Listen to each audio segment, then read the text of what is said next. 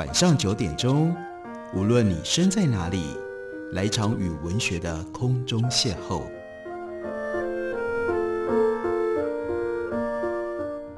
杨照谈书，邀您一同遨游文学世界，认识古今中外的经典之作。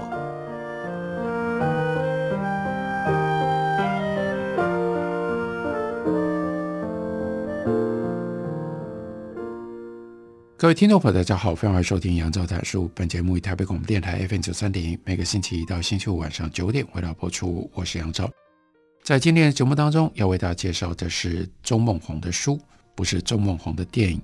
钟孟宏是这几年当中在金马奖上面最多斩获的一位台湾的电影人、台湾的导演。他所指导或者他监制的电影，包括了《大佛普拉斯》、《一路顺风》、《阳光普照》。同学麦纳斯到今年金马奖的最佳影片《瀑布》，都引起了许多的讨论跟关注。而如果大家对于钟孟宏的电影，对于钟孟宏这个人有所好奇的话，就特别推荐大家来看这一本《我不在这里，就在往那里的路上》。在这本书里面，钟孟宏借由他的平面摄影作品跟他的众多的文字，告诉我们他是用什么样的方式。成长，看待这个世界，以及他如何和电影结缘，在电影和文学的思考上面，他经历过哪一些？他遇到过哪些作品？曾经有些什么样的感想？在这本书的最后面，还提供了我们另外一种方式来认识钟孟宏。在这里收录了一篇由钟以诚所写的后记。钟以诚是谁呢？钟以诚是钟孟宏的女儿，女儿。帮爸爸这本书写了最后的一篇文章。这篇后记里面说，那天是出发去旅行的前一个周六。可能有人会好奇，一位导演的周末日常是如何？其实真的再平凡不过了。九点之前会先来公司开门，因为待会儿小女儿和她的家教弟弟要在这里上课。接着非常顺便的帮小女儿。泡一杯浓得不像话的黑咖啡。他们两个人开始上课的时候，这位导演就坐在公司的后院看书。每看完一章节，抽一根烟。那天一如往常，女儿下了课，爸爸呢，接着就去市场买海鲜。走之前，打开了公司的电脑，请女儿过来瞻仰这一本书，那就是我们今天为大家介绍的这本书的书稿。那女儿那天看到的是臭豆腐的那一篇，看得毫不费力，因为写作的口吻跟爸爸平常讲话给人感觉完全一模一样，只是没有想到他对出书这件事情看得那么样的认真。不知道这段时间当中他受到了什么样的刺激，一回来，在女儿完全没有防备底下，就说：“我们去环岛一个礼拜吧，我想替这个疫情底下的台湾拍一些照片。”那个时候。因为疫情，所以正在放假的我，稍微冲动了就答应了。但是经过理性讨论之后，除了安全的考量，还有这是第一次单独一起旅行，为了保护父女关系吧，所以不要去一个礼拜，改成四天三夜，而且呢，不要环岛了，在台湾西部活动就好了。三天之后出发了，爸爸不只是想要看现在的台湾是什么样子，他更想要。回到去拜访他之前拍电影的场景，不知道为什么对女儿来说，这有一种像是追星的感觉。主要去的地方是那部电影《一路顺风》，因为《一路顺风》就是沿着台湾的西部一直往南边开，一直往南边开啊，只不过开车的是许冠文而已。那另外还有大佛普拉斯那样一种南部的气氛，要去看这两部电影的场景。他说：“其实我也说不上是他的粉丝。七部电影，爸爸导演的，一共七部电影，女儿竟然只看过四部。他说，其中的第四张画看到一半，实在是看不完。这阵子如果有了精神，再把它找出来看吧。啊，这是女儿的看法，可以提供给大家做参考。如果你想要完整的来看钟孟宏的电影，我会说我还蛮同意他女儿的评断。”第四张画你可以放到比较后面再看吧。爸爸说《一路顺风》是他心中最喜欢的作品。我听到女儿转告这件事情，我也很开心，因为我也非常喜欢《一路顺风》这部电影。女儿说：“我想如果把他拍过的七部电影想成他的七个小孩，《一路顺风》应该就是那个最古怪、有一点点距离感、平常不会被师长称赞的小孩，但是和生父的感情却最深，像朋友一样，半夜可以一起在阳台上。”边抽烟边聊未来。说到一路顺风，不能不提到那座夸张的保龄球馆。看过这部电影的人，没有人不会对那个场景留下非常深刻的印象。它的地点就在一个废弃的游乐场里。那一天是木棉花飘落的日子，花絮飘落的程度有点像下雨。在园区转了几个弯，才发现里面已经从头到脚改建成为摄影棚。到处都是干燥花、气球、塑胶钢琴。陀中华跟陈以文在电影里面那样的影像，当然已经不在了。爸爸看到这景象，好像有一点失落。虽然这些角色都是他创造的，但总觉得世界上真会有这种人在这种地方生活，只是不晓得他们现在过得怎么样了。沿着园区的林子路走回到车上，只要加一张椅子。感觉在这阴影底下，还是可以看到陈以文在这里抽烟。他说他所认识的钟孟宏，我爸是一个有点矛盾的人。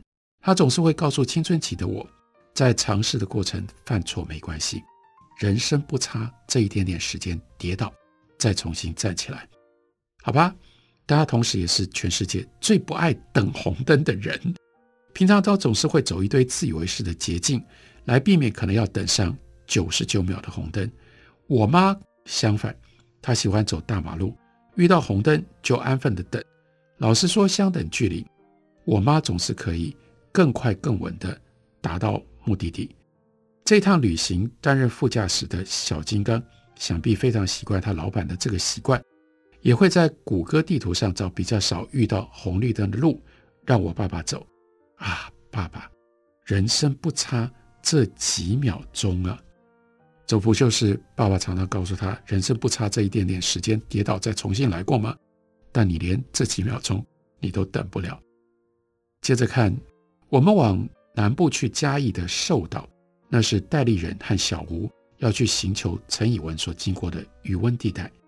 那个下午到的时候，因为涨潮，所以只能够远远的观看。再加上消失的情人节也在这里取景过，因此引来了不少游客。说真的，有一点认不出来，那是一路顺风里的场景。我跟爸爸本来静静地坐在一块石头拍照，接着有一对情侣出现在我们的镜头里。女孩光脚站在水里转圈踢水，回眸一笑。男方男生在拍照，按了一百下快门，给女孩过目照片。但是呢，女朋友不满意，检讨他，所以就只好再来一次。就这样来来回回十次，应该总算有两张可以发上 IG 的吧。上车之前，哎呀，男友好体贴，拿自己的衣服帮女友把脚给擦干。他说：“当然，有的时候我也会感恩中岛对我的父女之情，甚至稍微反省一下其中的一些不合理的地方。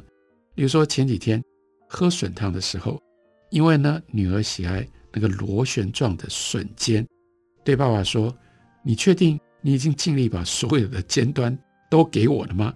你不可以藏起来哦。”爸爸回答说：“哪一天就算你叫我把除了日常生活需要的钱以外的财产跟房子都给你，我也会给你啊。”一路上看到有不少人戴着口罩在水沟边钓鱼，疫情底下每个人都度过了这些无奈无聊的日子，其实挺不一样的。回台北的路上。我们就顺便去看大佛普拉斯拍烩面菜的地方。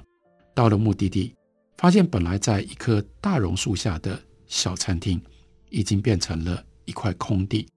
四处打听才知道，因为马路拓宽，他们被迫搬到另外一个地方。老板娘看到我们，真的好惊讶。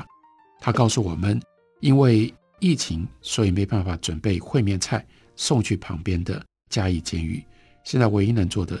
就是好好处理收割的绿葱，拿去市场卖。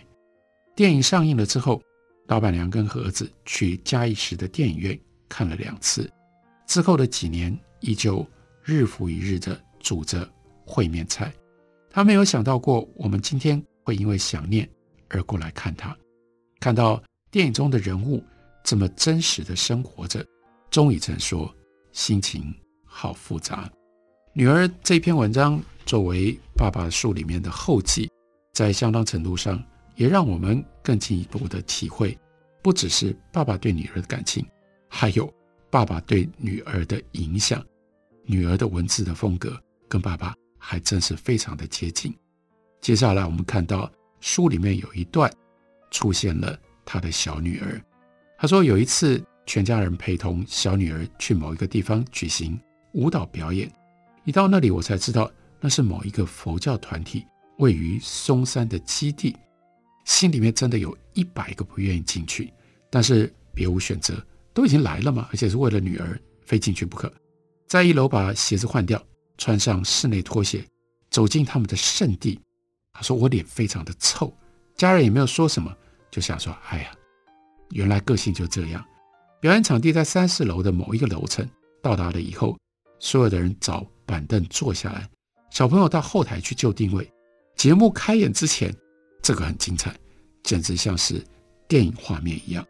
有一个胖胖的中年妇人出来致辞，表达对表演者的感谢以及陪同家长的欢迎。这个时候，周孟宏坐在椅子上，非常不以为然。而且就在准备宣布表演开始的当下，这个胖胖的中年妇人突然说：“我们可以请所有的小菩萨、大菩萨起来。”跟我们的活菩萨行鞠躬礼好不好？周孟宏说：“我莫名其妙的被人家称为大菩萨了，竟然还要我们向远方讲台上的照片号称活菩萨的人起身鞠躬敬礼。我当场三字经差点就飙出来，严格来讲应该是五字经才对。后来没有骂出来，但人也没有站起来，旁边所有人都站了起来，包括家人，周围的人一直往我身上看。”一副我是个怪胎或者是败类的样子，当时脸超臭。女儿在一边就推着说：“爸爸不要这样丢脸，赶快站起来。”他说：“我真是很恨这种伪善的行为。我不是他们的善男信女，为什么要跟一个毫不相干的人行礼？我一直认为人生而平等，为什么要有上人呢？如果他是上人的话，我们就是下人吗？上人是你们的上人，干我什么事啊？尊敬不是一种强迫性的行为。”他应该是发自于内心，对一个人油然而生的感受才对。而且他们有没有想过，万一我是基督徒，那我应该怎么办呢？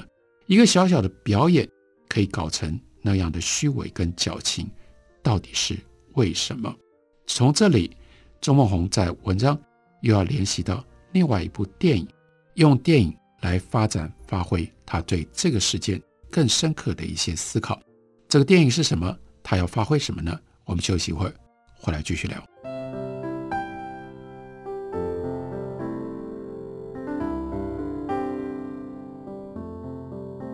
听见台北的声音，拥有颗热情的心，有爱与梦想的电台，台北广播。FM 九三点一，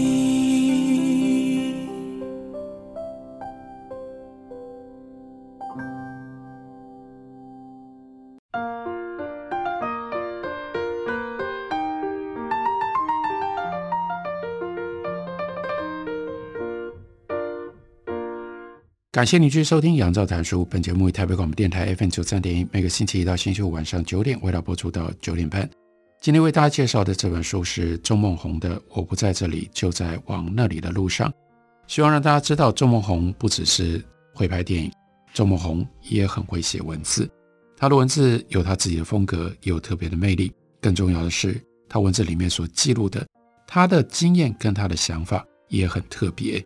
在他的文章里提到了令他尊敬的韩国导演李沧东，他拍的电影叫做《密阳》，就是在探讨。宗教跟人性之间的矛盾，在片子里，一位妈妈的小儿子被绑架杀害，在丧子之后那种无边的痛苦里，他最后接受了主的召唤，当了一个教徒。杀他儿子那个凶手后来被逮捕了。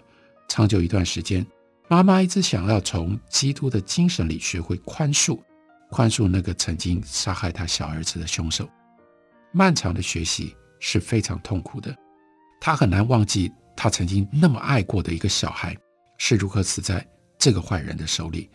很久以后，那位杀了他儿子的男子从监狱里被假释出来，这个人在监狱里面。也接受了主的召唤，成为虔诚的教徒。所以妈妈的教友就安排他跟凶手相遇，希望借由宽恕来寻求一种心灵上的平静。这个妈妈主动走过去，告诉这个曾经杀害他儿子的凶手说：“我原谅你了。”这个凶手，过去的凶手，他告诉这个妈妈：“你原谅不原谅我已经不重要，因为耶稣基督。”已经原谅我了，但是到这里，那个妈妈崩溃了。他长久学习而来的原谅，竟然比不上一个从来未曾谋面的耶稣基督、上帝的宽恕。而这个凶手在一声不响当中就已经被原谅了，正如同很多犯罪的人，在强而有力的律师团护送底下，最后被轻判或者是获判无罪，他们被法律原谅了。这对于受害者情何以堪？所以后来这个妈妈，她不再相信耶稣基督了。他觉得这个他信奉的人根本就骗了他。这个万能的主竟然没有经过他的同意，直接原谅了杀他儿子的凶手。站在一个人的主体性来说，那我到底算什么？坏人可以经过某个不存在的东西而被原谅。如果恶和善之间有这样一条快速通道的话，那受害者算什么呢？所以，周孟宏说：“我对宗教没有任何的敌视，甚至对于教堂庙宇里的气氛怀有很高的敬意。记得几年前去纽约，我跟我太太刚好路过一间教堂，两个人很自然地走进去。我们不是教徒，只是进去坐在椅子上，感受那肃穆的气氛。一段时间之后，老毛病又犯了。什么毛病？就想拍照，把随身的相机。”拿出来，在教堂里拍了几张照片，看是否能够把眼前的气氛带回家。也不是什么气氛，只是拍老婆脚上的那双鞋。没有多久，一个也是观光客的高大中年白人就走向我，轻声的跟我说：“你看得懂英文吗？”指了一个小小的招牌，上面有一个禁止摄影的标识。哇，那个时候真是羞愧的。想要把自己藏在椅子底下，永远不要出来见人，这是他对宗教的一种尊重。人家希望你不要拍照，他拍照了，他会有这么强烈的一个感受，所以对他来说，这是真实的感受。那他不喜欢宗教是哪方面呢？所以他就直接说：伪善的人到底在上帝或者是神明面前是如何面对自己的呢？话说回来，你相信你眼前所看到的？在公车上的那些大照片，这些人是神佛的代言人吗？台湾有非常多高僧隐身在山林里，但是呢，他们干什么事情？是抚摸着女施主的胴体，借此来度化他们。当初佛陀抛弃一切，在菩提树下悟了正法，他牺牲一切，成就众人的精神到底在哪里？我相信有很多出家人还是心系佛陀的慈悲心。他们满足于最低的物质欲望，从佛法当中找到精神支柱。我也相信，真的有很多人，多到甚至我的小舅子也是因为佛法的感召，过着清苦修行的日子。出家这个选择，对于父母或者是亲人而言，是很难接受的。大家情愿清晨三炷清香，没事的时候陪妈祖走透透，但是出家这件事情是万万不可。但是很幸运的。我小舅子的家人非常的支持，在佛法路上没有产生任何的犹豫。接着，钟孟宏写了他的小舅子博仁，法号叫做圣光。他说前几年他陪我去不丹，为什么去不丹？其实也没有什么特别的理由，因为我想要看看全世界幸福指数最高的国家到底是怎么一回事。飞机降落在一个小到不能再小的不丹国际机场。那个机场小到飞机在空中就已经开始踩刹车了。当然，这是很夸张的说法，在空中怎么踩刹车呢？一下飞机，我竟然有一种回到故乡的感觉。大家不要误会了，我不是说这个地方瞬间牵动了隐藏在我内心深处的佛法，没有那么容易了悟，而是外在的景致，很像他长大的屏东佳冬乡。在不丹五天当中，每天重复同样的行程，看不同的庙宇，山上的大庙，隐身在乡下的小庙。当时不丹整个国家没有麦当劳，没有肯德基，没有 Nike，没有 Adidas，没有 Seven Eleven，没有日本寿司，没有高档餐厅，没有购物中心，没有电影院。也许有，但是呢，并没有看到。更不要说那些高耸林立的玻璃帷幕大楼。文明的进程在这里发展的非常慢，有非常高比例的人口都是虔诚的佛教徒。他们这些人不是那种初一十五的。业余佛教徒，这是钟孟宏刻薄的一面，也是他文章有的时候有趣的地方。不是这种业余佛教徒，只有初一十五才表现出那样一种信仰。这些人，他们恪遵着佛教的戒律，生活在自己心灵里小角落。不丹国严禁杀生，严禁抽烟，你不可能到菜市场看到一摊肉品。在桌上任你选择，你也不可能在任何杂货店里买到万宝路或者是幸运的一集。不管是哪一种牌子的烟品，当然你可以在餐厅吃到肉，但是大部分的肉都是从邻近国家进口的，或者是不丹境内少数的非佛教徒所宰杀的。你也许可以在小店里买到香烟，但是如果被抓到了，那罚金是很高的。他说那几天。我只看到两个人在抽烟，谁呢？一个就是我，另外一个是给我香烟的人。他说我在那里所认识的台湾人，那个烟友告诉我，他的大学同学是电影导演，名字叫做陈玉勋。我们每天吃的东西都一样，看的东西也差不多。从大的庙到小的庙，男的庙到女的庙，在不同的庙宇，你遇到了许多朝圣者，有几个上了年纪的人。身体不良于行，他们弓着因岁月折磨的身躯，郁郁地走在上山的道路，在途中也曾经遇到两个国高中年纪的女孩子，她们也是从很远的地方到一个尼姑庵来朝圣，她们身上可没有任何希望求得神明开示的乐透彩，她们有的只是虔诚的心。陪着我们的导游每年也有固定的时间，会到某一间庙宇去朝圣。宗教生子在他们心中是那么样的自然，绝对不会因为你捐的香油钱是多还是少而有不同的待遇。相对，这就是他对台湾的批判，对台湾社会的一种不满。他说，在台湾，一些人借着佛祖的光环来提高自己的社会地位，或者把自己印上一个慈善人士的标记，道德层面的伪善，永远让这些伪善者继续昂然地立足在这个社会上。他们自以为高人一等，更可恨的是，这些人的所作所为是不能被批评或者是被质疑的。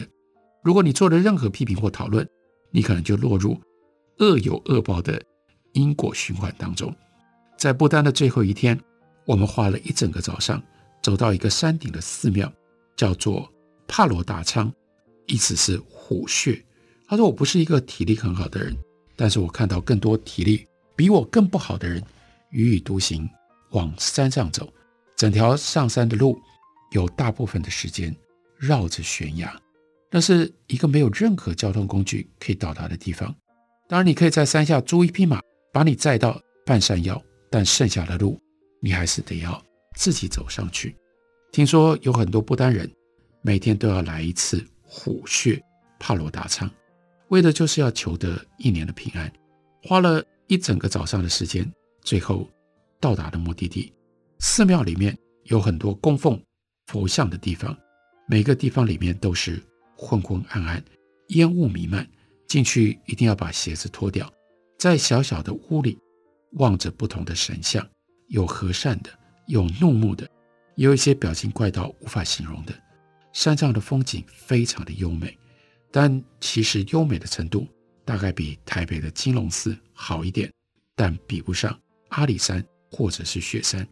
跟我一起去的小舅子一直讲述着这些庙的历史。曾经有哪一位得道的高僧在这里驻足过？在他口述的这些人里面，我想着几百年前这些走在山林里的求道僧侣，他们是如何过每天的生活呢？没有电视，没有 iPhone，他们在漫漫的长夜或是踽踽独行的白天当中，都想着什么？难道他们也只是想着晚上要吃素鸡还是素鸭吗？这又是他的讽刺。他说：“当然不是，在帕鲁达上对面有一个小小的庙，斜度高达七十度，走上一个窄窄的楼梯，经过一个小小的缝，到了室里。整个屋子是顺着洞穴的地形搭建的。一个中年喇嘛邀请我们到他那里享用他的奶茶跟饼干。其实他对我们那么好，当然有原因，希望我们有所奉献。小舅子就特别跟钟孟宏说。”哎，你不要以为这是不好的事。他继续解释，这位喇嘛是没有人供养的，大部分的时间不是在某一个庙里，就是在庙跟庙之间的道路上。感觉这位出家人也是某种程度的文青，他不是那种假文青，他是活在习佛道路上很清苦的人。这个喇嘛不久之前来到了这里，刚好这个小庙空着没人住，他就待了下来。过不久，他也要离开了。在这个期间，他就帮小舅子拍了一张照片。拍完了之后，拿给他看，小舅子就说：“拍得非常好，也许未来我可以把它拿来当做我的遗照。”后来，他也帮那个喇嘛拍了一张照片。这个喇嘛在镜头里面是抓着头，抓出了一个不知所以然的表情。宗教的源头来自于一位圣人，他们委身在人世间。他们体验了人世的苦和无常，但是后来他们的继承者，教堂越盖越大，庙宇越来越金碧辉煌，组织也越来越庞大，甚至有的时候以宣扬教义之名行侵略之实，宗教原本那一颗善良的心到哪里去了呢？其实钟孟宏最关心的，也就是那样的一种善恶之间，人到底如何面对？人到底如何处理？在他的电影里面，也就渗透了他的这种思考跟这种精神。所以，透过这本书，我们可以看到钟孟宏的另外这一面，更进一步的对于他为什么拍出像《阳光普照》《瀑布》这样的电影，有更深一层的体会和了解。这本书叫做《我不在这里，就在往那里的路上》，是圆点出版的新书，介绍给大家，推荐给大家。感谢您的收听，下周一同一时间我们再会。